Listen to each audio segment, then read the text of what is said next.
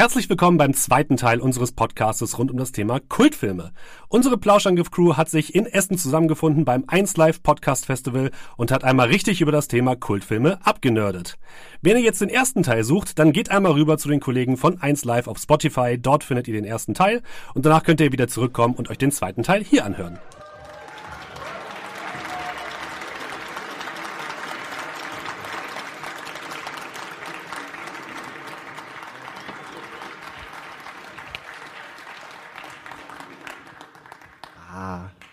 Wir waren da oben und uns hat keiner Bescheid gesagt.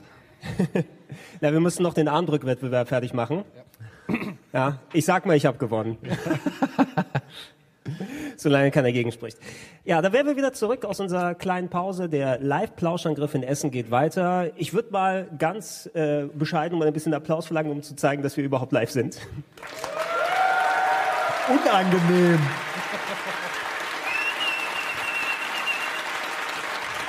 Seht ihr Leute? Einfach nur sagen und ich krieg Applaus.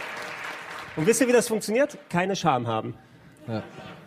Fragen mal die Leute von Showgirls. Nein, schön, dass äh, ihr immer noch da seid. Äh, ich hoffe, dass wir auch noch viele schöne weitere Themen besprechen können. Kultfilme, das Oberthema. Und wir hatten schon leicht angedeutet, Daniel, wir haben über Synchronisation gesprochen, die auch zu einem Kult beitragen können. Ich übergebe wieder das Feld. Ach, äh, was, was, was, soll ich jetzt sagen? ja. Ich bin ähm, vor allen Dingen gespannt, was du jetzt nennst. Welches Beispiel? Welches Beispiel ich nenne? Ich nenne ungefähr, oh, wie viel waren es? 24? Ja, ich ne, nicht alle? Also es gibt ungefähr so 24, 25 Filme mit zwei Menschen. Der mhm. eine ist groß und dick und hat einen Bart. Der andere ist sehr blond, hat sehr blaue Augen und sehr akrobatisch unterwegs. Und diese Filme waren ja, sag ich mal, eine Zeit lang echt ernst angehaucht bis sich dann in Berlin ein paar Leute bei einer Menge Maria Kron gedacht haben, wisst ihr was, komm, äh, das hat alles keinen Sinn, wir wollen fertig werden, lass uns mal hier einfach das aufschreiben und niedersprechen was uns gerade in den Sinn kommt. Ist das mit dem Maria Kron jetzt von dir oder ist das die Legende? Also Heiner, äh, hier Werner Brandt sagt äh, bis heute, dass sie halt schon ordentlich gepichelt haben dabei. Ja, aber ey, äh, mich hat die Marke interessiert. Ach so. Maria Kron so. oder Bier. Ey, es kann auch Dorncard gewesen sein. nee, ich wette, das Komm, wir alle durch. Alkohol für unterschiedliche Entschuldigung, Asbach uralt. Ja, genau. Wenn schon dann. Wir müssen dann alle nennen. Ja, okay. Wenn dir Gutes widerfährt, dass es doch einen Asbach uralt fährt. Dann kommt die Schelle von Bud Spencer. Pam! Und dadurch, dass keiner lacht, die sind alle viel zu jung davon. Ja, er hat Seid schon froh. angedeutet, natürlich welche, die sehr, sehr profitiert haben. Und das wird übrigens auch irgendwann mal ganz ausführlich von dem Plauschangriff ein Thema sein. Bud Spencer und Terence Hill. Natürlich. Ja. Einer hat ja, you gesagt, ne? Der freut sich. Nein, aber ja. ähm, habt ihr schon mal versucht, äh, Bud Spencer und Terence Hill Filme, die wurden natürlich nochmal auf DVD rausgebracht und andersrum mal mit Untertiteln auf Italienisch zu gucken oder sowas? Weil ich, ich kann mir das nicht vorstellen. Das gehört für mich untrennbar, dieser, dieser Nonsens, dieser verbale Nonsens mit dem visuellen Nonsens, das gehört für, mir, für mich untrennbar zusammen. Ja, es ist, also ich habe es schon mal gemacht und das Ding ist ja, Bud Spencer, ähm, war ja nie Schauspieler, ja, muss man halt einfach mal sagen. Der, hat, der, ist ja, der ist ja einfach so da reingestolpert, hat sich gesagt, Fute Denne und mach ich's jetzt halt. Und bei dem war das immer so, der konnte sich auch seinen Text nicht merken. Ja? Also äh, dementsprechend hatten dann irgendwo am Set oder bei den Szenen waren dann halt auch immer Hinweise und sonst irgendwo versteckt. Und er hat sich dann immer auch, sag ich mal, seine Einsätze anhand der letzten Wörter oder anhand bestimmter Sachen von irgendjemand anderen gemerkt, hat seine Sachen auch nicht mehr so ganz im Schädel gehabt und hat dann immer versucht, so den Anfang hinzukriegen und den Ausstieg hinzukriegen, damit jeder weiß, worauf er reagieren muss, wenn er dran ist. Und dazwischen das war an ihm auch egal. Also der, der erzählt dann halt irgendwie am Anfang so ein, zwei vielleicht, hm, ich sage jetzt mal normale Wörter und danach nuschelt er sich dann so einen in den Bart und zum Ende raus, so nach hinten raus, kommen dann nochmal so die, die restlichen klaren Bruchstücke des Satzes oder des Dialogs. Und dann weiß halt jeder, okay, ich bin dran. Moment, das war, hat er die Klaatu Barata. Ja, genau, genau, genau. Also Bud Spencer ja, im Original. Finde, wir sollten.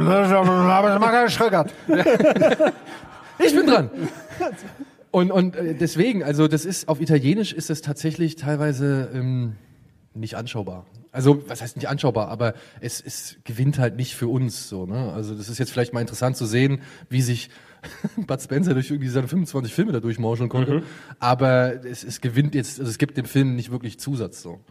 Ja, also ich meine, äh, auch diese, das war ja dieses eine berühmte Synchronstudio mit entsprechenden Leuten, die dann auch nicht nur die Bud Spencer Filme, sondern auch im Umfeld viele, vor allem auch aus dem asiatischen Bereich, wenn dann die, die ganzen Kung-Fu-Komödien dazugekommen sind. Mad Mission war auch das ganz gute Beispiel. Ein Film, der... Hey, warte mal, warte mal. Kennt das, Das jemand von euch? Kennt das jemand? Mad Mad Mission? Nein, gesehen? Eins, Cody Jack? zwei, ja, ihr seid Cody super. Jack, genau. Also, Der einzige Mad Mann, der Tomatensuppe ertrunken ist. Mad Mission müsst ihr euch wirklich angucken. Es gibt drei Teile. Fünf. Fünf. Fünf sogar. Ich kenne Aber nur drei drei. sind, drei sind gut. die drei sind super, immer dieselben Gags, aber geile technische Spielereien, fast so James Bond-esque, aber eben mit Humor. Red Französisch mit mir. Aber den muss man halt auch auf Chapeau Deutsch. Klack kann ich auch noch. Ja, und Portemonnaie. Ich kann nur Portemonnaie. Ist sowas im Original lustig? Nee, das ist Nein. gar nicht gedacht. Aber die Nein. reden ja, die Mimik Obwohl, ist ja schon so übertrieben. So Ich muss sagen, ich habe Mad Mission noch nie im Original gesehen. Nee, Also ich auch nicht. Ich kann mir vorstellen, dass da eine Geschwindigkeit und ein gewisser Wortwitz dabei ist, aber es wird ja mehr dann aufgefüllt durch diesen deutschen Nonsens eben. Ne? Ich habe den auch, also der ist in dieser Ära entstanden und das hat auch nie jemand wirklich replizieren können. Nee. Nee. Sinnlos im Weltraum. Aber die haben es anders gemacht. Ja, ist ein bisschen die was haben, anderes, Die ja. haben dieselbe Idee genommen und haben es auch gut gemacht. Aber das funktioniert ja auch nur, wenn man das Original kennt. Ja, das aber dadurch, die klingen halt nicht wie Arnold Schwarzenegger. Das ist halt das Problem. ja, oder wie Bruce Willis oder keine Ahnung. Hier auch ein Beispiel. Ähm, äh, auch ein Beispiel, wo ich sage, die waren schon im Original, sind die schon richtig witzig. Aber ich finde, durch die deutsche Synchro, gerade weil die späteren Filme auch nicht mehr ganz so gut sind, haben die aber trotzdem noch durch die deutsche Synchro eine, eine Dauerhaftigkeit erhalten. Das sind für mich alle Cheech and Chong Filme. Ich weiß Ah, nicht, die hab kennt das nie jemand, ganz- Cheech Chong? Nie, die kriege ich nie durch. Ja, genau. Ah, wunderbar. Kann man da- kann man die echt wunderbar. durchgucken? Ihr habt alle geraucht. Ja, du, durch ist das richtige Wort. Ich habe auch nur einen gesehen, der vor Uhrzeit in meinem Fernsehen gelaufen ist, aber ich bin auch, ich gebe zu, ich bin kein Freund der Kifferkomödie. Ja, ich kann nichts mit dem Ananas Express oder? anfangen. Ja, aber es Oh, gibt oh. doch, aber ich meine, Pineapple Express oder so, es gibt doch heute auch echt gut, die nur das Thema Kiffen haben, aber die auch für Nicht-Kiffer, sage ich mal, guckbar sind. Na, ich, ich kann es nicht vernünftig beurteilen. Ich sehe da meist immer nur, die ziehen sich einen durch und dann äh, erwarten die die Reaktion, ach, der ist bekifft. Aber ich sehe dann nur, das ist jetzt nicht lustig. Doch, das ist lustig. Ist es, ist es ja? Ist es? Genau das ist lustig. Guck dir, Ah, ja, Cheech, okay. guck dir Cheech Marin mit 16 zu 9 Augen an und das ist lustig. Also ich muss sagen, mein 4 zu Lieblingsgag, 3 Bildausschnitt, aber 16 zu 9 Augen, ne? Die beste Szene im ersten Teil, wenn sie dieses Ofenrohr rauchen im Auto, wo sie sich kennenlernen. Ja, und dann, und dann rauchen sie die ganze Karre zu. Ja, du siehst keine Insassen mehr in diesem Auto, weil nur noch Rauch drin ist. Und dann verzieht sich der Rauch und er sitzt da. Hey Mann, wie findest eigentlich, wie ich fahre? Und der andere, Okay, und der andere auf. guckt sich, Es wird und der andere guckt sich so um. Und dann sieht man Schnitt von außen, die stehen halt auf dem Standstreifen von der Autobahn, also mitten auf dem Highway. Ich glaube, wir parken, Mann. Super. mein, mein Lieblingsgag ist der, wo er, wo er morgens irgendwie sich diese lange Pfeife mit so einer Kakerlake stopft und dann raucht und mega abhustet, so. Es dauert eine halbe Minute und danach nochmal. So, die war gar nicht so schlecht. Ich meine, das sind halt Kiffer, Kiffer-Gags. Ja, oder, oder vielleicht nicht dann kommen sie da auf die Party und dann liegt da irgendwie, was ist das, Omo oder irgend sonstiges Geschirrspülmittel und was weiß ich. Und, und Chong geht einfach mal hin, oh sieht ja fast so aus, ne? Und zieht halt so seine ein, zwei Lines aus dem Scheuerpulver.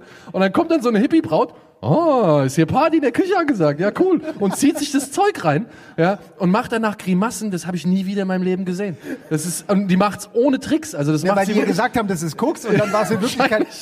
Wer weiß. Also ich meine, ähm, ich habe von Nicholas Winding Reffen zum Beispiel gehört, dass er ähm, bei Pusher tatsächlich den Drogenkonsum während der Dreharbeiten und der Szenen, äh, sag ich mal, toleriert und, und äh, gelassen hat. Den hat mir Ede empfohlen. Der hat mir alle drei Filme hingelegt. Hat gesagt, guck Genau. die. Ist so gut. Solltest du machen. guck. Ja. Kennst du? Kennst du? Pushen? Ist nicht Nee, ganz nur- so lustig wie, wie Cheech and Chong, aber Also geht auch ja, Mats Mikkelsen, ne? Oder? ja genau. ne? Würde ich jetzt in, sag ich mal, gewissen Kreisen, also zumindest die Pusher-Filme auch als äh, Kult bezeichnen. Wobei ich da jetzt sage, Drive ist wahrscheinlich der etwas kultigere Film oder ein Film, um, der mehr, um den mehr Kult gemacht wird. Aber muss Kult Mainstream sein? Nee, ne? Also muss das was sein, so, wo sich die meisten darauf einigen können, das ist jetzt Kult? Weil das klingt ja eher nach so, dass jede Nische, jede Bubble kann so Ja, es- seine es Kultfilme muss- haben. Ist der Katholizismus Mainstream? der Katholizismus. Nein, aber Katholizismus ist ein Kult. Oh, das ist gar nicht lustig hier. Aber so, gegen die Religion schießen, die kann sich nicht wehren, Lau Gregor. lau laufen wir noch? Gehört eins live der Kirche? Ich weiß es nicht. Nicht Jetzt werden laute Glocken eingespielt, man hört dich nicht mehr. Ding dong. ähm, ich würde aber fast ja sagen, du brauchst natürlich, ähm, wenn etwas nicht zum Kult wird, bedeutet das, dass nicht genug Leute darauf irgendwie im Nachhinein angesprungen sind und es in Vergessenheit geraten ist. Du brauchst ja einen nachhaltigen Effekt und das, damit geht einher, dass eine gewisse Art von Erfolg im Nachhinein passiert, weil es muss genug abgestrahlt sein auf Leute, die sich daran erinnern. Ne? Ja, aber The Room hat jetzt ja auch nicht unbedingt wirklich äh, viel Erfolg gehabt. Gut, der Finisher, ne, von allen Wobei, Filmen. wobei The Room ist ein bisschen schwieriger Fall. Der kommt ja schon in der Ecke, das ist so schlecht, dass es wieder gut wird. Ne? Und zwar zu einem bedingten Maß gut, weil da gab es ja diese ganzen YouTube-Reviewer, die angefangen haben und The Room auf einmal entdeckt haben. Der Nostalgia Critic, guck mal, The Room und so weiter. Und äh, erst dadurch ist er zu diesem Kultfilm per se geworden. Ich kann, ich könnte den nicht nochmal, ich habe den einmal angeguckt, einfach nachdem ich die Review schon gesehen habe, und der ist nicht anschaubar. Ne? Der ist wirklich mies. Wirklich nicht anschaubar. Man kann so durchseppen durch die besten Stellen und dabei trinken, aber Ja. das ist mehr oder weniger alles. Und Also ich weiß nicht, ich finde gerade nach Disaster Artist kann man sich diesen Film deutlich besser angucken als zuvor. Gut, Disaster Artist, da, das ist aber auch das Interessante, weil die Geschichte, die drumherum erzählt wird, fast schon interessanter ist als der Film selbst und weil Tommy Wiseau so eine ganz, ganz merkwürdige Type ist. Das ist es halt. Man sieht dann den Film und irgendwie, man, also ich fand Disaster Artist auch super, weil ich die Geschichten auch vorher schon kannte und die sind ja wirklich scheinbar alle passiert und dann, klar, dann guckt man den Film mit anderen, aber du siehst ja nicht, wie sein, wie sein, wie sein Klo irgendwo äh, auf, auf dem Set ist, ne, und so. Diese ganzen Sachen, die in dem Film thematisiert werden, die, die, die Ja, du siehst halt nur sauschlechte Schauspieler mit dummen Dialogen und schlechter Regie und schlechter, also da ist ja alles, da ist ja nichts. Aber dafür siehst du halt diese Sexszene einmal komplett durchexerziert. Ja, wo Ja, er versucht, endlich, ihren ja. Bauchnabel zu penetrieren. Und, und das, das ist einfach, ich meine, das, das ist einfach zu schön, um, um, um wahr zu sein. Ja?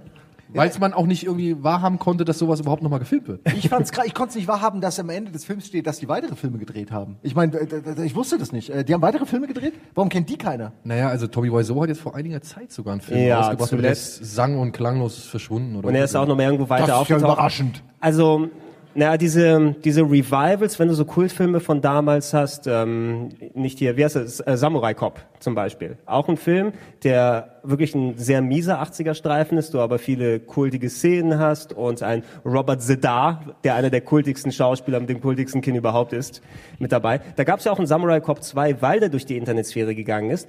Und solche Fortsetzungen oder Filme, die sich des Gags bewusst sind, die unfreiwillig vorher komisch waren, das ist es nicht. Obwohl Samurai Cop 2 ist schon auch schon scheiße. Also, also ich meine, nee, aber wirklich, Der ist wirklich scheiße. Ich meine, der versucht natürlich zu reproduzieren, was der erste, was den ersten so ausgemacht hat, aber ist auch in diesem, sag ich mal, in diesem Scheitern irgendwo anschaubar. Weißt du, weil er es nicht mal schafft, irgendwie seine eigene, sag ich mal, Schlechtigkeit nochmal zu, ja, zu kopieren oder nochmal so, wie soll man sagen, so innig und, und herzlich zu treffen. Ja, also es ist ja einfach das stupide Abarbeiten von gewissen Sachen, die beim ersten Teil schiefgelaufen sind, wie zum Beispiel, dass der Schauspieler sich die Haare geschnitten hat, obwohl der Dreh eigentlich noch nicht vorbei war, beziehungsweise Nachshoots gemacht werden mussten und er deswegen diese beschissene Perücke aufhat.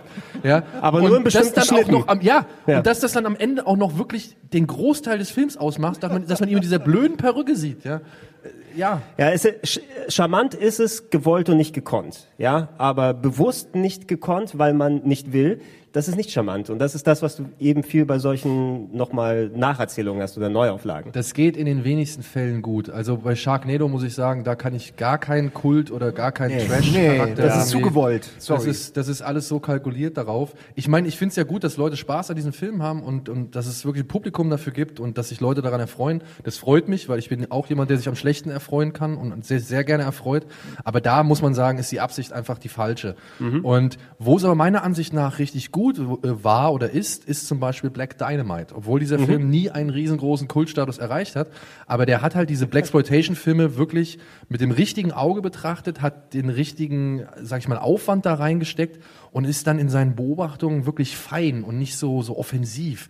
Da guckt dann halt mal so ganz klein so ein Mikrofon von oben rein und Michael J. White guckt für eine Sekunde einfach mal nach oben und guckt So wieder geradeaus, aber So, so, so genervt. Ja, so? Alter, ist das euer Ernst? Sie- ihr haltet, seht ihr ihr haltet mir das Mikrofon ins Bild so, ja? Was, was geht ab? Aber er macht einfach weiter. Das ist Aber das gehört halt dazu und das machen die so gut, das machen die so on point mit einem so perfekten Timing. Und ich finde es schade, dass Black Dynamite, äh, sag ich mal, nie noch nicht diesen, diesen, diesen Status erreichen Ja, konnte. da brauchst du vielleicht noch ein paar Jahre und einfach nochmal, dass mit entsprechender Referenz drüber gesprochen wird. Ähm, jetzt wird ja auch gerade durch ähm, äh, hier den Eddie Murphy Film noch hier Dolomite und die Dolomite. anderen Dolomite, äh, Rudy. Rudy Ray Moore. Rudy Ray Moore, genau, der mir auch nicht so ein großer Begriff war. Ich hatte schon mal was von Dolomite oder sowas gehört, aber alleine dadurch, dass jetzt durch diese, ähm, ja, durch dieses Biopic das nochmal bewusst wird, da entdeckt sich ja eine ganz komplett neue Welt, wo ich dann auch sage, krass ist das, ne? Ja. Das war mir damals auch nicht bewusst, dass es sowas gibt. Ja, und dann kommt man ja darauf auch dann auf diese Filme, die das Ganze ja begründet haben. Ja, dann, weil ich habe mir halt äh, dann auch Dolomite mal auf YouTube so ein bisschen durchgeskippt und es ist halt wirklich eine Katastrophe. aber es macht ungeheuer viel Spaß. Ja, meine ich, aber sowas macht dann ja schon Ja, wieder ja, Spaß. ja. Der hat ja auch seine Rolle nur geschrieben, um dann Ja. jetzt, jetzt 30 Minuten Sexszene. Und da muss ich aber sagen, da, da bringt mir, ich habe die alle nicht gesehen, aber ich habe irgendwie Interesse, die zu gucken, weil, weil Dolomite mir das so schmackhaft macht. Das, äh, ich habe wirklich das Gefühl, wie bei Bud Spencer, äh, das sind irgendwie eine Gruppe von Freunden, die irgendwie immer wieder denselben Film nur anders gemacht haben, einfach weil sie Bock hatten, miteinander was zu machen. Ähm, so wirkt es auf mich. Ähm, Ja, und, und so entstehen dann aber auch Kultfilme. Genau, und das ist, da, da transportiert sich dann auch, die Qualität vielleicht nicht, aber der Wille der Macher so ein bisschen, der Spaß der Macher transportiert sich dann Ja, manchmal. oder, oder du hast halt so diese roughen Perlen. Ich meine, guck dir mal an, an, an Mean Streets zum Beispiel, Hexenkessel von Scorsese. Das waren auch alles Kumpels und Freunde, die das gemacht haben, so. Und wo das Studio gesagt hat, ja komm, lass die mal machen. Und plötzlich war das Ding von allen irgendwie, äh, haben wir allgemein, Alter, was ist das für ein Film? Der ist ja geil, der ist ja richtig krass und oh, das ist ja richtig von der Straße und so. Cool, cool, cool. Und dann zum Beispiel Clerks wäre auch so ein Beispiel. Freunde, die sich zusammenschließen, Kumpels, die halt irgendwie sagen, ey, wir haben Bock darauf, einen Film zu machen.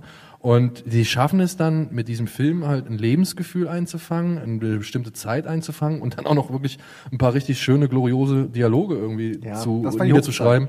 Und ähm, da kann's, da kann's funktionieren. Also da, das kann immer wieder funktionieren. Ja, es ist schade. Ich finde, Kevin Smith hatte wirklich gute Chancen, eine Menge Filme, die wir wirklich länger tragen als, als nur die paar Jahre, die er da irgendwie beruflich aktiv ist. So, ähm, aber irgendwie ist da nie wenig draus geworden. Sowas wie Dogma, also es gilt jetzt auch nicht als Kultfilm. Ich fand ihn super. Doch, also ja, ich es fast ist, schon Weil ich ja habe das sagen. Gefühl, er ist so ein er ist so ein bisschen, wird geschasst ja irgendwie von Hollywood und so. Ich habe das Gefühl, dass da nicht mehr groß drüber geredet wird, über ihn, seine Filme oder Naja, das- ob das die gut Kevin- sind oder schlecht. Es wird so ein bisschen der Mantel drüber gelegt. Nee, du hast, du hast schon recht. Kevin Smith hat ja aber auch die Kurve geschafft, dass er nur noch reden braucht. Ne? Und das quasi sein Metier ist. Ja, Kevin gut. Smith plappert und das ist das, was die Leute sehen wollen. Er hatte gerade se- diese, diese Mit-90er Hochphase. Ne? Mit Clerks wirklich einen Kultklassiker geschaffen, auch durch das Lo-Fi, durch das Low-Budget, durch das Schwarz-Weiß. Und dann trägt sich das weiter. Dogma war ja auch von ihm, ne? Nicht, dass ich Ja, ja, gerne kriege. Dogma ist Ne? super. Chasing das ist Amy Kultgeschichte. Mallrats. Äh, Mallrats. Mallrats. Aber das sind auch die drei, Chasing Amy. Aber äh, das war's dann, finde ich auch. Äh, Oder was war noch? Was gut war, meine ich jetzt, wo man sagen Ja, könnte, das- danach wird's schwieriger, ne? Also ich den, den Walross-Film mochte ich überhaupt nicht. Nein, Tusk ist, glaube ich, halt ein Spaß. Und was ist hier, wo er die, seine Tochter und die von Johnny Depp, will ich jetzt sagen? Oh, Yoga-Hoses. Ja, oder irgendwie- also ja, und das ist ja der Film, den er gemacht hat, parallel zu Tusk, weil die, weil die, oder? Weil die so viel Spaß hatten miteinander, haben haben sie noch einen Film gedreht. Das ist Er halt hatte noch dann auch 200 Seiten Dialog übrig und hat sich gedacht, komm, dann machen wir noch einen Film. machen wir nochmal den Rest fertig. Äh, wie, wie ist denn, gab's da jetzt noch einen Jay und Silent Bob Film oder sowas? Ist Ja, der taugt Reboot. was? nicht. Also wir waren, Ja, glaube ich, alle, ne? wir waren alle der Meinung, der Film ist halt, naja, man muss ihn halt, man muss ihn nicht gesehen haben und kann es auch keinem erklären, der die Charaktere nicht kennt und Kevin Smith total feiert. Ich hab's halt- selbst für Fans ist der Film halt echt ein bisschen hart. Ich habe es halt beschrieben als Joint, den er halt aus den Resten seiner Sofaritze zusammengerollt Genau, hat. den findest du irgendwo, Den rauchst du ja. irgendwie und vielleicht kickt er irgendwo hier und da, vielleicht drückt er dich auch hier und da in die Couch. Vielleicht sind es aber auch die Fussel. ja, vielleicht die am sind es Ende- aber auch die Fussel Man und du musst das ganz schnell aufs Klo rennen, weil es halt irgendwie im Darm ziemlich akut wird. Aber, da ist schon die Dame mit dem Omo in der Nase, ne? Man merkt, es ist halt kein, äh, es ist halt nicht die Jakobskrönung. Ja. Nee. Und man merkt, was ich merke es daran, also im, äh, natürlich ist der Film auch ne, zu lang und zu wenig gute Gags und so, aber sie geben sich schon Mühe. Und was, was mir aufgefallen ist, dass gerade die, die Darsteller, die wichtig sind, also hier Ben Affleck und so, dass die halt ihre paar Lines, die sie halt ihm scheinbar verpflichtet sind, weil er ihnen irgendwann mal, wahrscheinlich hat Kevin Smith einfach halb Hollywood mal das Leben gerettet irgendwann. Und er hat überall so Bringschulden bei denen und dann deswegen machen die diese Filme für ihn manchmal mit. Und du siehst es, dass er quasi in dieser Phase ist, in der Schauspieler sind, wenn sie Schönheits-OPs haben, da machen sie keine Filme in dieser Phase, wo das noch so angeschwollen ist und ein bisschen komisch. Ich schwöre, das ist so, guck's noch mal. Und dies, diese Szenen hat Ben Affleck in der Phase gemacht, in der er keinen anderen Film machen konnte, weil er aussieht wie so ein, wie so ein Schwamm. Das ist wirklich so. Und ähm, weißt aber schon, dass daran- der Mann auch schwer mit Alkohol zu kämpfen hat. ne? Okay, dann war es halt in seiner Phase, wo er, äh, was ich meine ist, er sieht so aus wie in keinem anderen Film. Und das heißt, er hat diesen Film halt gemacht, in der Phase, wo er halt für keine anderen Filme eigentlich, sag ich mal, sein Gesicht vor die Kamera halten wollte. Und da hat er es dann aber gemacht. Obwohl, hast du diesen Triple Frontier gesehen? Du musst nicht zu allem, was ich sage, eine, kom eine komplett kompetente, intelligente Antwort haben, weil ich kenne mich noch nicht so gut aus mit Filmen wie du. Ja, aber der was ist ja auch so bulky. ist, der hat das nebenbei gemacht, weil er gerade ein Wochenende Zeit hatte und die Schönheitschirurgie Mhm. war eh um die Ecke und dann ist er da schnell hingegangen. Das ist das, ich habe das Gefühl, das ist so, weil die alle nur so kurz, ja komm, ich mach's schnell, let's, lass laufen einfach, Kevin. Bla bla bla, dann machen die einen Satz und dann gehen die. So Guter wirkt das. Filmtitel. Lass laufen einfach, Lass Kevin. laufen, Kevin. Darf ich den haben? Also ich sag mal, wenn man wirklich einen, einen sehr großen Febel für diese ganzen Kevin Smith USQ-Filme hat, die man in den 90ern irgendwie auch vielleicht live noch genießen konnte, ähm, dann ist das, das ist schön, das ist eine Nostalgie-Zeitreise so. Aber krankt halt, ja, wie halt auch Rise of the Skywalker unter dem Problem, dass man halt einfach nur versucht, die Fans möglichst mit den schönen Erinnerungen zu triggern und, und irgendwie nochmal die, die, die Merkmale, die Catchphrases, die, die, die Trading Points irgendwie rauszuholen. Aber vergisst dann irgendwie mal auch einen vernünftigen Film zu erzählen. Weil das im Endeffekt ist es genau das gleiche wie, wie hieß der erste James Silent Bob? Bob, Strikes. Back. Strikes Back. Sie gehen nach Hollywood, um irgendeinen Film zu verhindern. Ja, in Reboot gehen sie nach Hollywood, um irgendeinen Film zu verhindern. Ja, Also, um das Reboot zu verhindern. ja. Das ist, ja, diese Metaebene, die ist halt lustig als Grundsetting vielleicht, aber das dann als Gag für jede einzelne Szene funktioniert nicht. Und das ist das, überrascht werden. und das ist dann wieder das Problem, was wir eben auch schon bei Sharknado und sowas hatten. Wenn du einfach überreizt, dass du dem Publikum sagst, wie scheiße und schlecht du jetzt eigentlich Mhm. Dann rafft das Publikum auch irgendwann, ja, du bist scheiße und schlecht, aber das macht es jetzt halt nicht besser. das an? Genau. Ja, da kann man auch vielleicht noch mal ein anderes Beispiel heranziehen und da hatten wir ein bisschen, ich glaube in dem Retro Club darüber gesprochen, Daniel, über die die Kultfilm Ultra Low Budget Schmiede Troma. Oh. Troma Pictures, die natürlich gerade in den 80ern, also mit Miniaturbudget und Splatter ohne Ende, dann auch wirklich Kultfilme produziert haben. Ich finde das, was sie heute machen. Du hast einen Atomic Hero damals. Wenn ich heute den Trailer von Troma gucke, ich krieg das kalte Grausen, aber nicht von, weil der Film das verursachen will, sondern einfach, das sieht alles schlimm aus und das catcht mich überhaupt nicht. Hat's neuartige CGI und so? Liegt's Nee, äh, sie versuchen alles. Also ich, CGI.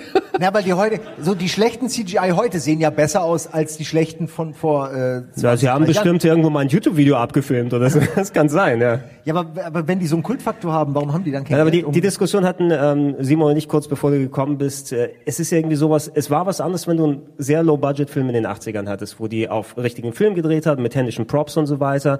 Und heute, ich hätte eigentlich gedacht mit den heutigen Mitteln, selbst wir, wenn wir solche TV-Sendungen wie Game One gemacht haben oder wir haben unseren Greenscreen für Sketche und so weiter zum Aufnehmen, aber wenn ein Film dann mit wenig Budget und du siehst, die haben kein Licht richtig gesetzt und da kommt über CGI mit Greenscreen was dazu.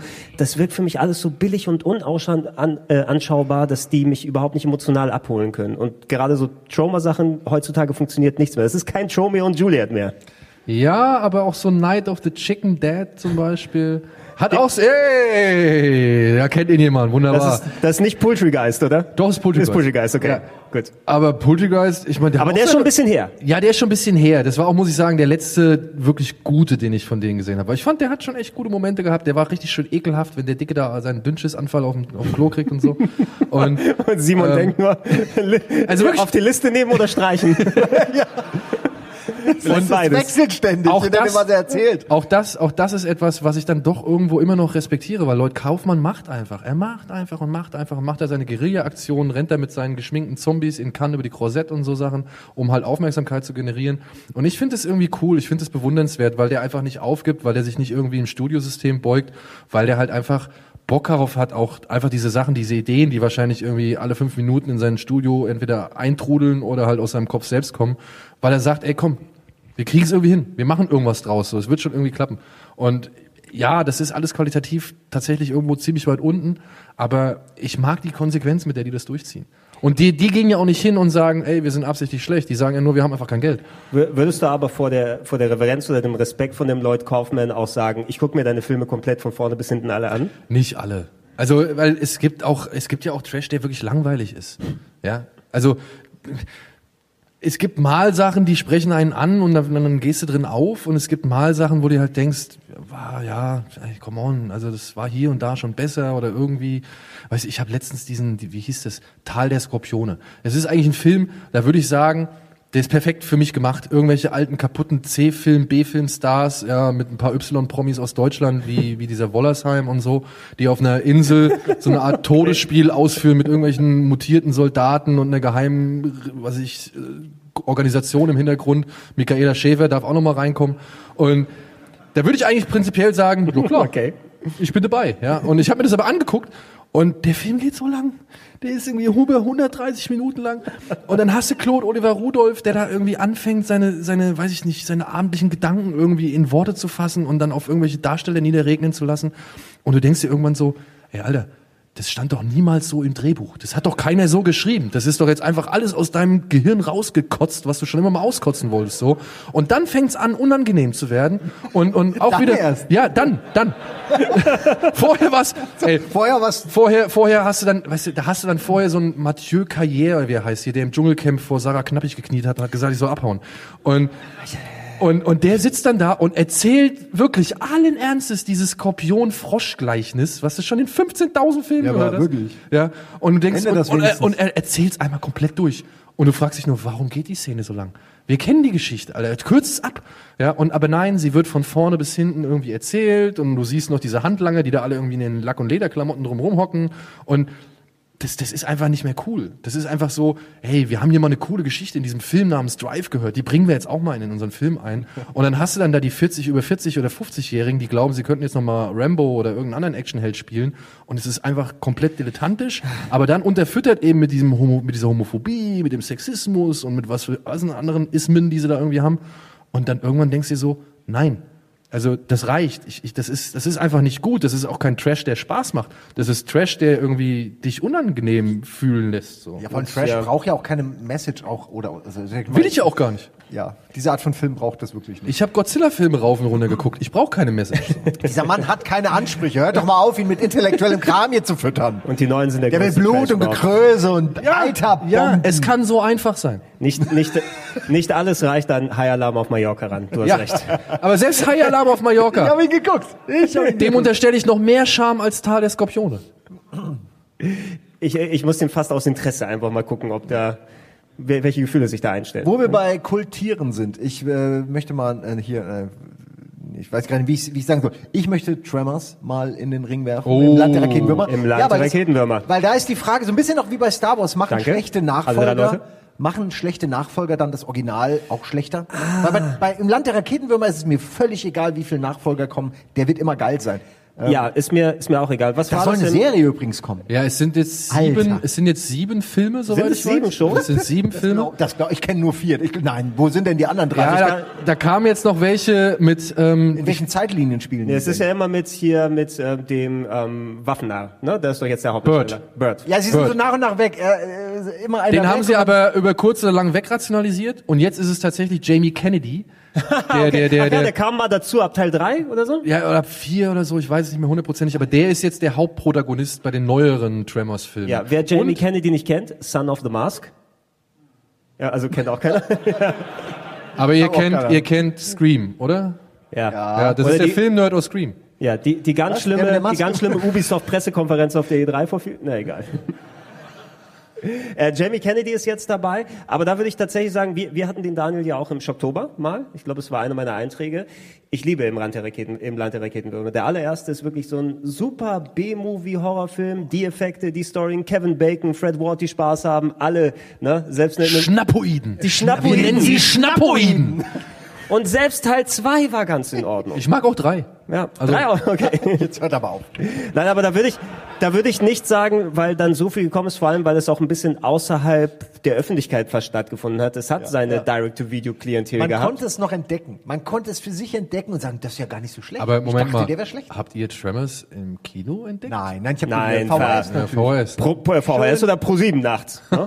Immer so.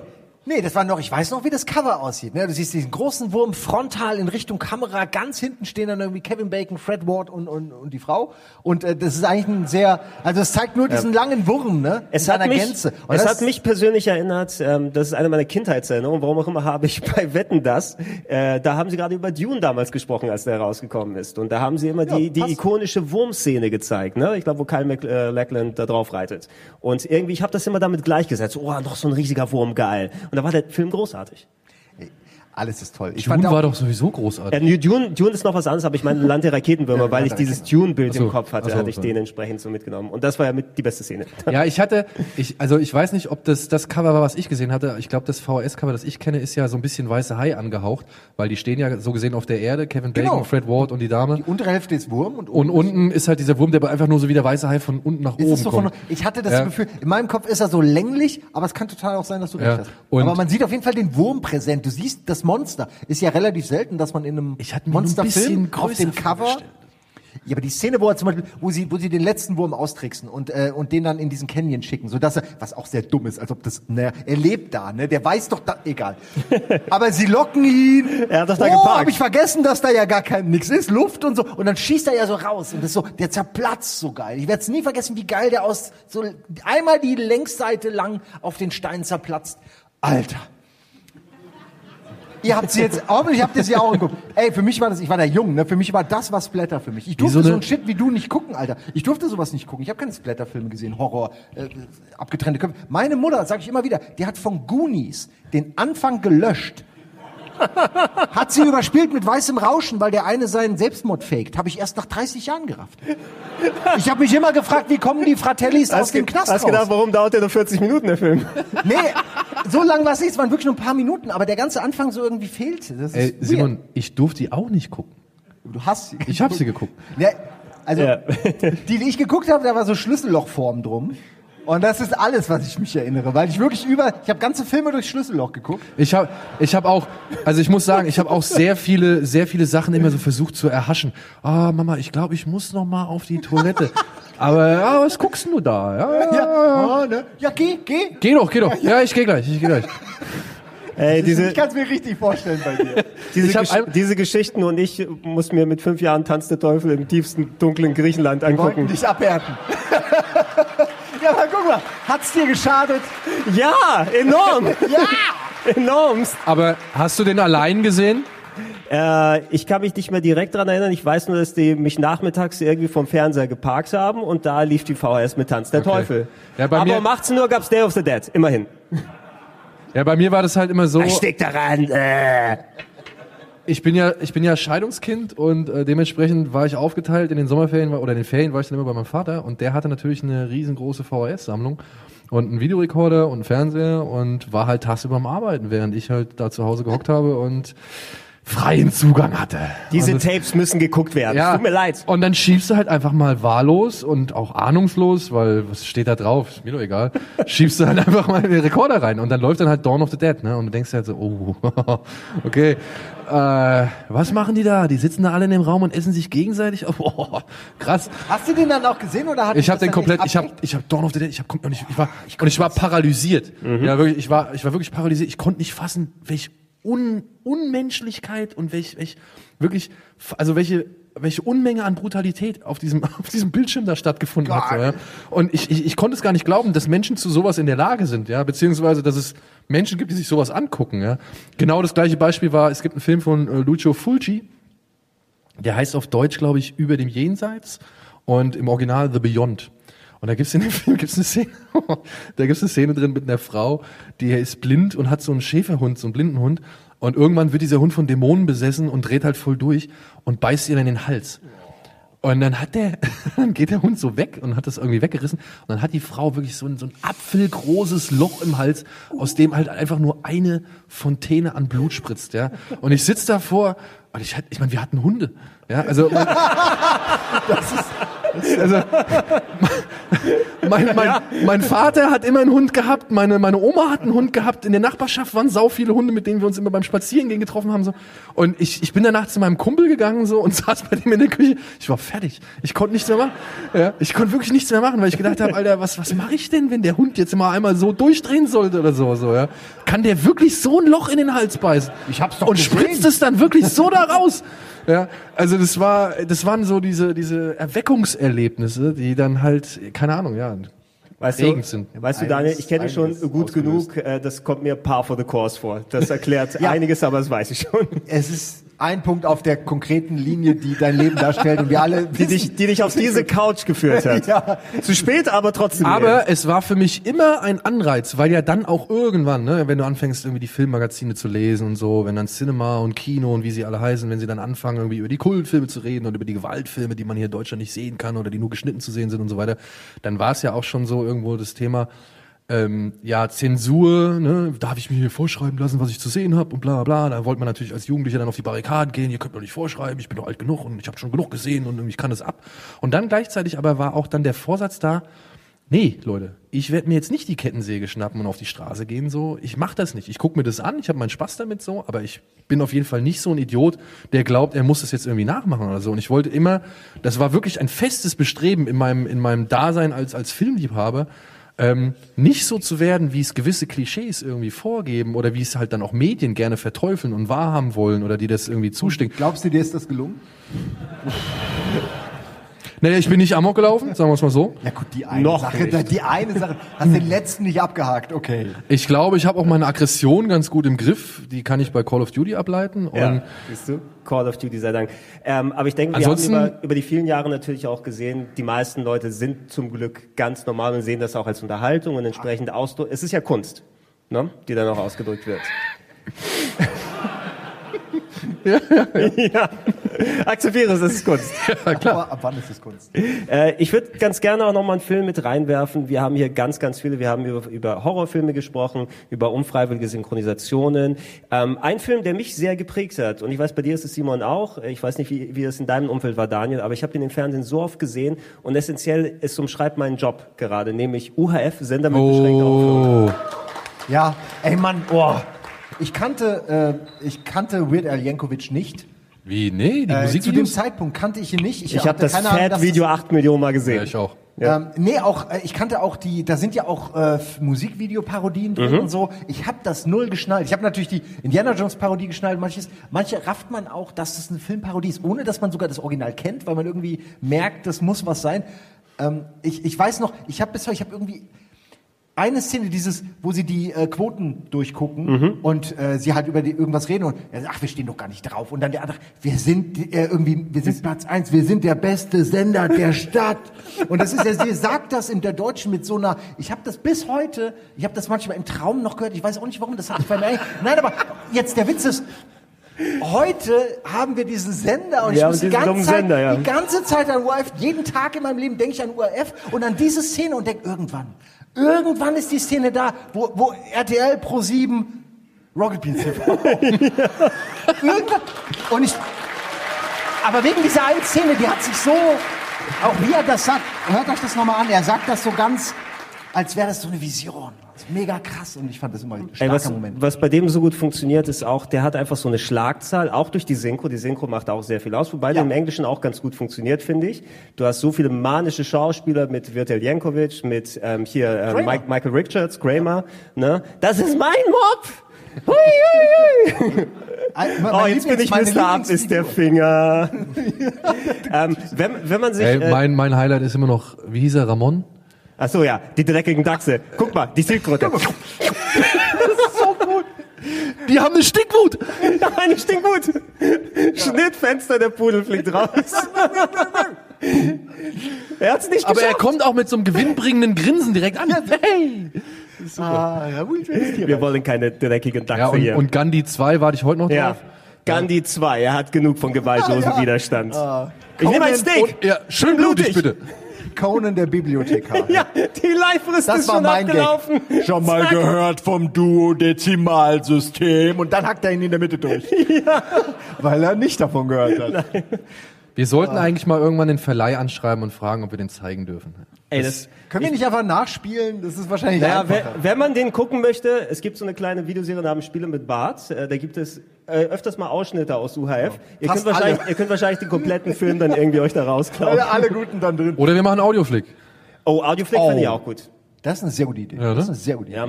Dann haben wir wahrscheinlich einen Ede, der den Film nie gesehen hat. So, das ist so was für ein Scheiß. Doch, doch, ich glaube, der hat den auch Ja, kennt den gesehen, ja. Aber das ist auch, ich glaube, der ist im Deutschen auch lustiger, weil die Synchro einfach anders war als im Englischen. Ich Ra ratet mal, wer die. Blu-ray hat gerade. Lesbische Nazi-Nutten. Äh, von äh, Aliens, Aliens aus dem All entführt und, und dort zu einer Hungerkur gezwungen. gezwungen. Mehr im Streitgespräch. Sex mit Möbelstücken, da hat's einer gesagt. Was halten Sie davon? Das sind die ältesten Gags der Welt, aber halt auch, weil sie da schon gemacht wurden. Ne? Weird Al Yankovic, geiler Typ. Sowas gibt's nicht mehr, oder? Solche Filme, Nee. so werden sie wirklich nicht mehr gemacht. Allgemein, das war sowieso was ganz Eigenes und das, da passt Kultfilm umso besser. Es war kein Erfolg, ne? hat sich überhaupt nicht irgendwie verkauft in Amerika und äh, das ist auch nicht einer, der jetzt wirklich überall in der Popkultur gelandet ist. Man muss schon auf den irgendwie mal gekommen sein, aber das ist für mich einer der prägendsten Filme ever. Ja, aber da würde ich auch sagen, oder würde ich einhaken, das ist genau wie Mad Mission halt schon so ein bisschen Zielgruppen begrenzt. Weil ab einer irgendeiner, also ab einem bestimmten Alter oder äh, an- ja, wenn du halt etwas jünger bist, sage ich mal, und da noch nicht so wirklich reingewachsen oder in Kontakt mit gekommen bist, dann wirst du diesen Kult auch, glaube ich, schwer nachvollziehen. Das kann gut können. sein, ja. Ja, und das ist halt ein bisschen schade.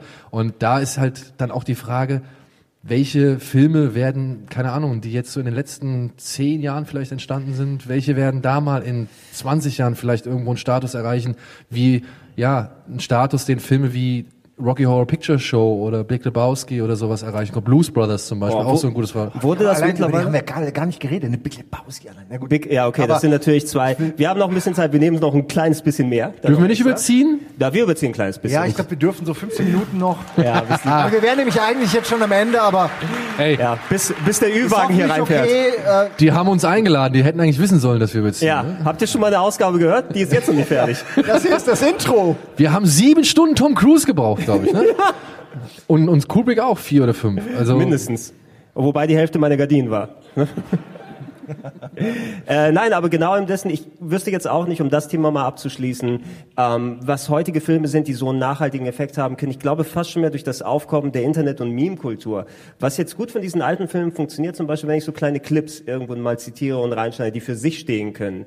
Ähm, ich ich habe jetzt nicht das Äquivalent von dem UHF oder äh, Hotshots, was ich zuletzt auch nochmal gesehen habe, was für mich auch immer noch heute sehr gut funktioniert, aber auch eben, weil ich in der Zeit groß geworden bin. Denk mal an sowas wie äh, meine Frau, ich Schwager und ich, oder diese, diese komischen äh, Punkt-Punkt-Punkt-Movies, die später gekommen sind. meine Frau, die Spartaner und ich. Die Spartaner und ich, Ach ja. so. Das ist absoluter Käse. Deine Ne? Mutter ist So ist so nicht behaart, sie spricht nur Wookie, glaube ich. Das war der einzige Spruch, über den ich halbwegs lachen musste bei diesem Film. Ja, halbwegs. Und der ist noch nicht mal in dem Universum. Ist einfach nur Aber das würde mich mal interessieren. Es, es sind ja bestimmt ein paar Leute, die ein bisschen, zumindest jünger als ich sind. Ähm, können wir das machen? Können wir, können wir hier mal rein? klar. Ja, ja, klar. Was glaubt ihr denn so, was in, in, ja, vielleicht nicht, keine Ahnung, in zehn Jahren ein Film so aus der jüngeren Vergangenheit, der Kult sein könnte, der halt wirklich so einen Kult generiert, wie jetzt zum Beispiel Big Lebowski, wie jetzt zum Beispiel Blues Brothers oder, oder, oder Dune? Ja, hat Dune. Der, der welche? Der neue? Der neueste. Das ist doch nicht mal draußen. Naja gut, aber das ist schon ein guter Punkt, weil ich meine, die, das, da gibt's nur einen und der ist schon alt und irgendwie äh, war, war auch nicht perfekt so. Und wenn man den neuen richtig gut macht, kann das schon Kult werden. Der kann auch die ganze, die ganze Branche, also dieses, Ja, Dune. die, die, die Film, den ganzen, die Filmvorlage, äh, die Buchvorlage meine ich und so alles noch mal ein bisschen pushen. Aber wäre da nicht eher War, sowas war doch bei wie... Jodorowskis Dune auch so, Me dass mega alle Erfolg, über Dune aber wieder geredet haben. würdest du da nicht eher sowas wie Guardians of the Galaxy vielleicht sagen, was so den... Nein, nein, Aber jetzt- nicht. Kann, denn, ja, aber Moment, Moment, Moment. kann denn ein Superheldenfilm überhaupt äh, ein Kultfilm Ja, aber jetzt, werden? jetzt, jetzt sind wir dabei, ne? Weil ich meine, wir haben Harry Potter, die Leute rennen verkleidet ins Kino, wir haben Herr der Ringe, die Leute rennen verkleidet ins Kino, wir haben Star Wars, die Leute rennen verkleidet ins Kino. Marvel rennen die Leute verkleidet ins Kino? Nein? Also in den USA doch. Also, Also ich, ich- habe viele. Ich würde schon aber hier sagen. nicht, also aber- und und mal als Gollum verwechselt. und ich meine, ich also ich war halt einmal in San Diego auf der Comic Con und ich habe da wirklich echt wahnsinnig viel Cosplay und, und Fans erlebt, die halt wirklich in Kostümierung mit allen möglichen Gimmicks, mit Captain America Schildern und so schon auf die Messe gekommen sind. Da gibt's so eine extra Line, wo sich Leute mit ihren Kostümen anstellen dürfen, damit die halt später irgendwie prämiert werden und so weiter. Ist das nicht Kult? Also ja, da, geht's aber ums Universum, das, also um, um dieses Comic-Universum an sich und um. Ja, aber da die Filme auch, gehören ja jetzt auch Captain dazu. America Cosplayer sind ja dann oft auch Fans von dem Comic und dem ganzen, der ganzen Welt an sich. Ich weiß nicht, ich habe das Gefühl, solch, diese Filme, diese Marvel-Filme, die wir jetzt alle furchtbar schwer haben, dass man in 30 Jahren die immer noch feiert. Ich weiß, vielleicht geht's noch mehr so. Es sind zu 30 viele. Jahre später, wir tot, die Marvel-Filme super cool. Ja, die werden uns sicherlich noch überleben, aber ob man dann sagt, wirst du ernsthaft sagen, die ganzen Avengers, das sind jetzt alles Kultfilme, wird keiner, glaube ich, sagen. Vielleicht Iron Man, vielleicht Deadpool, ein paar Sachen werden es überleben, Ant-Man vielleicht, aber Ach, schon es so? Endgame war schon, also na, ich finde die doch auch End- gut, ja. aber die Frage ist ja, ein Kultfilm ist ja wirklich was, was auch die übernächste Generation vielleicht noch gucken könnte oder so. Und ist da, haben die nicht dann ihre eigenen neue Superhelden und neuen Shit und brauchen es? Ist der Film so gut? oder einer von diesen, dass er eben auch ohne diesen Hype aktuell funktioniert. Ich meine, jetzt ist es ein bisschen blöd, weil man könnte jetzt als Gegenbeispiel oder als, als, Be- also als Beleg vielleicht auch Star Wars anbringen, aber ich glaube halt auch, dass so Filme wie bei Mar also die Marvel-Filme zum Beispiel oder alle möglichen neueren Blockbuster, dass die natürlich auch noch viel mehr von der technischen Innovation leben, als zum Beispiel der alte oder der erste Star Wars das gemacht hat. Ich meine, was der erste Star Wars gemacht hat, das, war damals bahnbrechend und das hat man vorher noch nicht gesehen und so. Und wenn man das heute sieht, macht natürlich auch, ja, die Modelle da und die Jungs, ne, hier mit ihrer schönen Kamera, die da vorbeifliegt, so cool. Aber naja, komm, äh, heute digital, so sieht schon geiler aus. Aber wenn man jetzt sich, sag ich mal, schon gewisse computergenerierte Bilder anguckt, schon, sag ich mal, so die erste so Matrix und so, dann merkt man ja auch, okay, Ja. oh ja, ist ja auch schon so ein bisschen was gealtert und das sieht ist auch das Schlimme, ist der zweite ja, eigentlich. und der zweite und keine Ahnung. Und ich glaube halt, so diese Marvel-Filme sind tatsächlich noch ein bisschen krasser abhängig von eben ihrem technischen Wissensstand. Und ich könnte mir vorstellen, dass dann halt schon Leute in 10, 20 Jahren sagen, oh nee, ey, come on, wir haben heute schon so viel geileres Zeug. Das funktioniert nicht mehr auf der gleichen Basis. Also ich weiß nicht, ob da die Nostalgie dieselbe wäre, wie wir zum Beispiel, die uns jetzt, sag ich mal, in Indiana Jones oder in Star Wars angucken und sagen, ah, guck mal, wie schön es damals war mit den Modellen. Ey, guck mal, du musst die Namen nur sagen und es, es hüllt sich so eine warme, nostalgische Decke über mein Gemüt. Es ist wirklich, du sagst nur die Namen und ich, ich, ich bin direkt irgendwie, fühle ich so einen Schauer. Es ist echt, das lässt sich nicht mehr ausschalten. Ich frage mich wirklich, wie die Leute heute diese Gefühle jemals erleben wollen, wenn sie in dieser Zeit aufwachsen, wo man so zugeballert Ja, wird mit allem. Wo Ihr mit euren iPads und Memes. Und Hey. alles. ja, aber ich meine, der Typ geht in eine Höhle und kommt raus mit irgendeinem, so was hat er da eigentlich, Goldstatue. Das war einfach geil. Ach so. Heute ist das halt, Ich dachte, du sagst Iron Man, der da mit seinem Okay, Anzug das kommt raus. Eine Goldstatue. Ja, aber ich finde, der erste Iron Man ist ja auch John, John Favreau, oder? Der ist kultig. Der, Ja. ist, der ist richtig Ja, gut. das ist ein guter Film. der ist richtig gut. Mad Max. Wäre Mad Max ein Kultfilm? Absolut. Ja? Aber Würdet ihr kostümiert ins Kino für diesen Film gehen? Ja, würdet ihr euch irgendwie, weiß ich nicht, ein Tattoo von, von Tom Hardy auf dem Oberarm stechen? Ach so, ich dachte ja, das hat ja nur wirklich gar nichts mehr damit zu tun. Was? Ne, natürlich. Da, ob, ob einer kultig ist, meine ich. Ich dachte, du lässt dir den Arm per Greenscreen entfernen oder so Furiosa Cosplay. ja, genau. Ja, würdet ihr euch den Arm per Greenscreen entfernen lassen? Tucker and Dale. Ja, ja. Ich, Joker. ist er nicht. Joker. Joker. Ja, okay, ja. Na, nein? Nein? Sagt jemand Meint ihr nein? nicht? Ja, es ist schwer, man kann es nicht direkt voraussagen. Ich meine, der Film hat eine Milliarde über eine Milliarde eingespielt. Das er ist heißt ja kontrovers. also er wird ja von den einen sowieso als überbewertet angesehen und die versuchen auch den Film klein zu reden. Andere, sag ich mal, finden es großartig, was dieser Film gemacht hat. Aber brauchst du was nicht... äh, Und er hat ja schon, sag ich mal, auch Ja, du eine etwas sagen- größere Debatte Du ausgelöst. musst auch sagen, die Debatte und Nein Gag ist voll. Ne? Also- Mehr Effekt gibt's nicht. Parasite. Danke, Harrington Kuma, oder?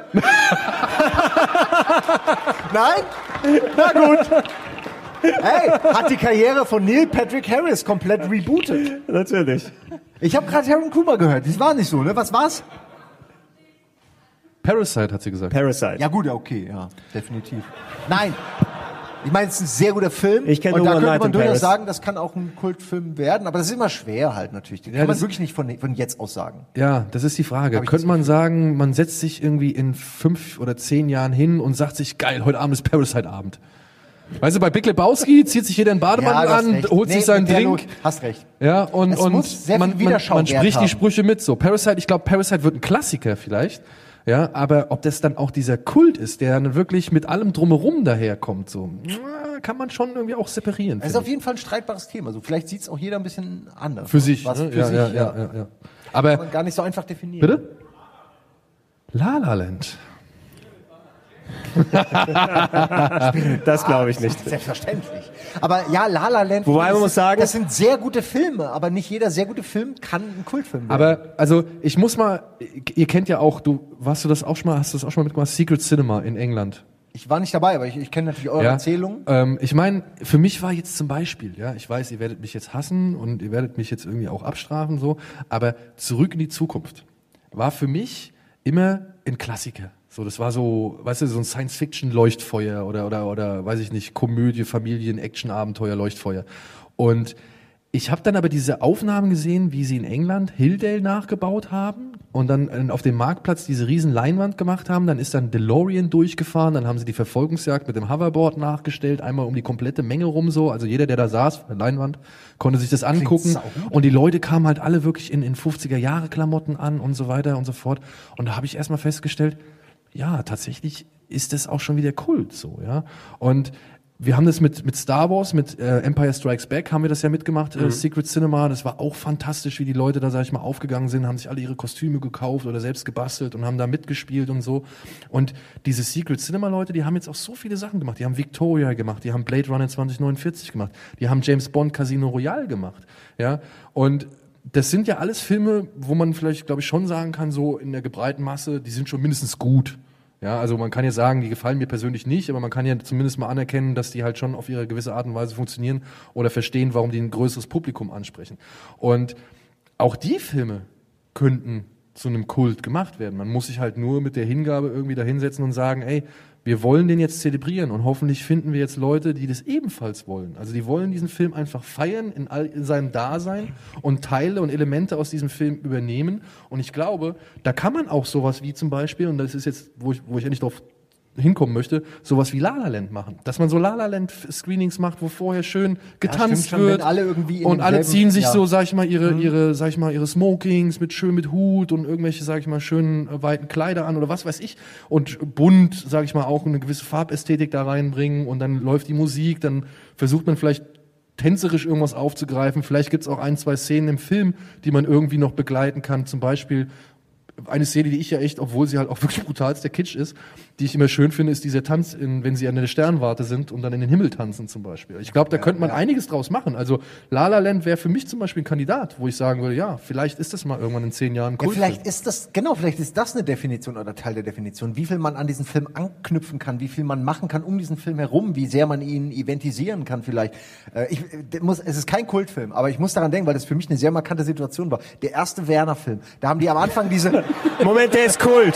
Absolut Kult. Ja, aber da haben sie am Anfang Bölkstoff. Sie haben im Kino diesen Bölkstoff verkauft. Ich weiß nicht, ob es bei mir der erste oder zweite war, weil ich war im Mit Kino. Der erste kann es eigentlich nicht gewesen Wir sein. da mit war der ich Kiste. Bölkstoff im Kino. Aber es gab halt vor allen Dingen, ja, du hast am, jeder hat sich am Eingang dann so ein Bölk, Bölkbier gekauft und dann, als der Film losging, hat einer angefangen, Fump und alle anderen, das ganze Kino, Fump, Fump, blululul. und das war so ein geiles Gefühl. Bis heute habe ich das so im Ohr, weil das habe ich nirgendwo anders gehabt, dass da 100 Biere gleichzeitig aufgehen und du hattest direkt Werner-Gefühl. Das war geil. Äh, aber deswegen ist der Film halt leider, halt, wobei der erste, der kann man schon fast sagen, der ist schon Ich der habe Kult, hab weil ihn er tatsächlich so noch vor ein paar Wochen gesehen, weil der gerade neu war. bei und geht den- er noch, wo er in sein Raucherbein stößt und, das, und das, Ey, die, Tinte rauszieht, weil, er, weil er weiter malen will. Die Zeichentrick-Sachen sind fantastisch. Die zwischendurch Realszenen Mit Brösel. kann man akzeptieren irgendwie.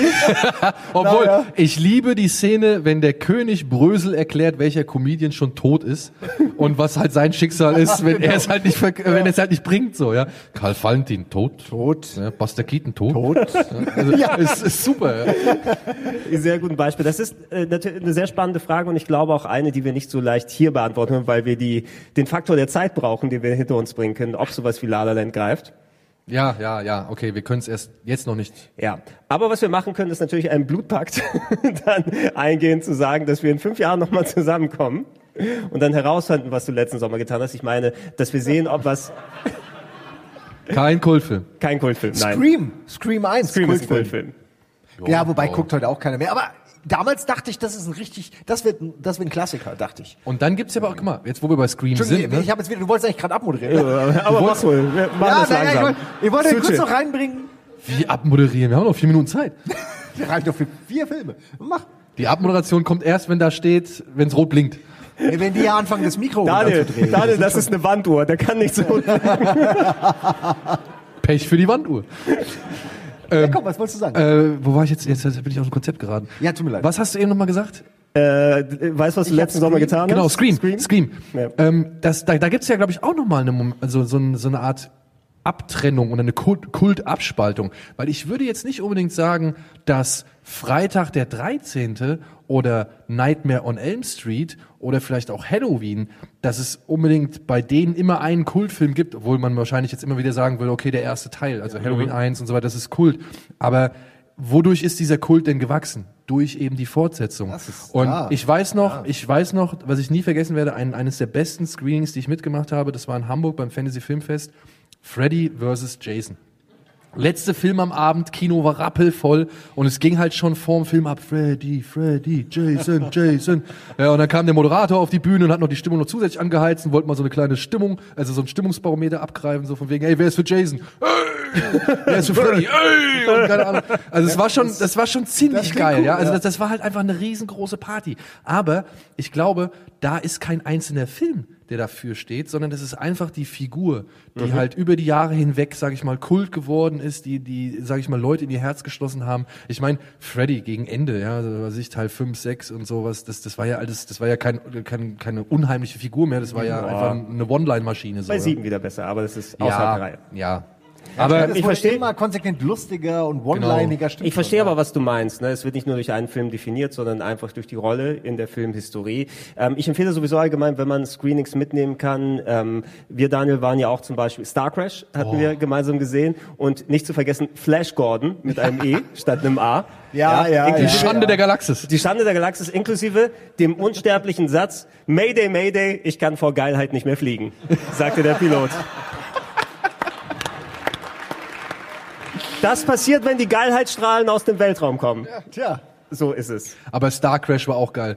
Laurence Olivier war das, ne? Als Hologramm, der durch die Tür geht. Also er geht einfach aus dem Bild raus. Er ist ein Hologramm. Er muss einfach verschwinden. Nein, er geht weg. Ja, es ist super. Aber dafür super. glänzte David Hasselhoffs Haar. Ja. Und der Regisseur behauptet ja bis heute oder hat bis zuletzt immer noch steif und fest behauptet, er hätte Star Wars nie gesehen. Aber lässt halt lässt halt irgendwie äh, David Hasselhoff mit diesem Laserschwert da antreten so. Ja, ist Ich glaube, er hat seinen Film nie gesehen, nachdem er fertig war. So kam der mir mit vor. den geilen Joghurtbechern als Raumschiff. Leute, wir, wir können das gerne auch noch mal ein bisschen vertiefen und uns äh, weiter spezialisieren. Natürlich, ihr habt erwähnt, sowas wie Blues Brothers, über Big Lebowski kann man sich noch auslassen. Ähm, das können wir gerne bei einer Gelegenheit demnächst noch mal machen. Ihr könnt gerne, die das jetzt draußen hören, die uns vielleicht dann noch nicht so viel gehört haben, wenn ihr doch mehr in der Art hören wollt oder auch mal über Videospiele oder anderen Themen, auf Rocket Beans TV regelmäßig alle zwei Wochen gibt's dann Plauschengriff ein bisschen länger, ein bisschen umfangreicher äh, und äh, alte Folgen gesammelt, die wir seit 2009 gemacht haben, werden noch mal auf plauschangriff.de für euch bereitgestellt, sodass man auch unsere Klassiker da mal hören kann. Hast du mal ausgerechnet, wie viele Stunden das sind? Ich hatte es mal bei, bei einem ähm, Musikabspielprogramm, das das alles berechnet drin gehabt. Ich glaube, wir waren bei 300 plus Stunden, will ich jetzt sagen.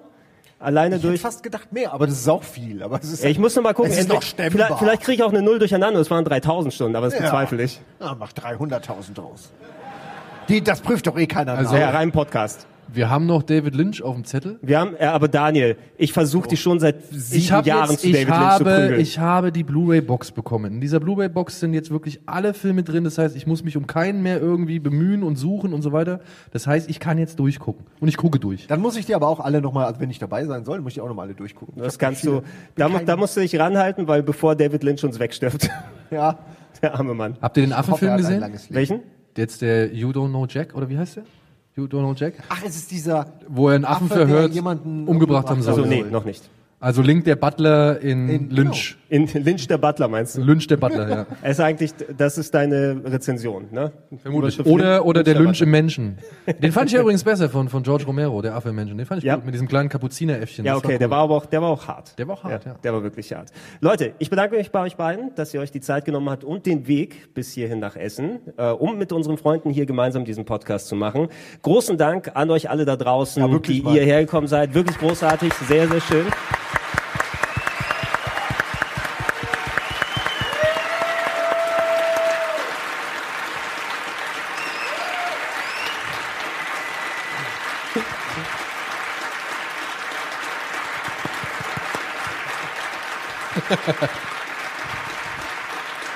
Ja, ist doch gut. Ist doch, Nein, warte, warte, ich will noch, ich will noch kurz ausreizen lassen. Du kannst es doch wir das später. Du kannst es doch 10 Minuten Applaus Und natürlich, ich kann es ja auch loopen, da hast du absolut recht. Ne? Muss, nur, muss nur eine weiche Blende machen, dann merkt man Genau, das nicht. Äh, und großen Dank natürlich an die ganzen Leute, die das hier organisatorisch äh, möglich gemacht Ja, haben danke. und die die Technik bereitgestellt haben, damit wir, äh, wir euch das präsentieren können, als auch natürlich die Leute vom 1 Live Podcast Festival, ähm, dass wir ausgerechnet den besten Podcast dieses Festivals dann stellen können. Hätte ich Krass. nicht gedacht. Hammer, Glück, gut für euch. Keine Scham. Ey, ich bin, ich bin zum ersten Mal bei 1 live zu hören. Das macht mich so irgendwie, ich finde schon geil. Ich glaube ich auch, ja. Ja? Ich, ich hab's, ja, das ist. Ja, ich glaube, ich bin zum letzten Mal auf 1 Live. Dann vielen Dank und wir verabschieden uns. Wir sagen Tschüss. Tschüss.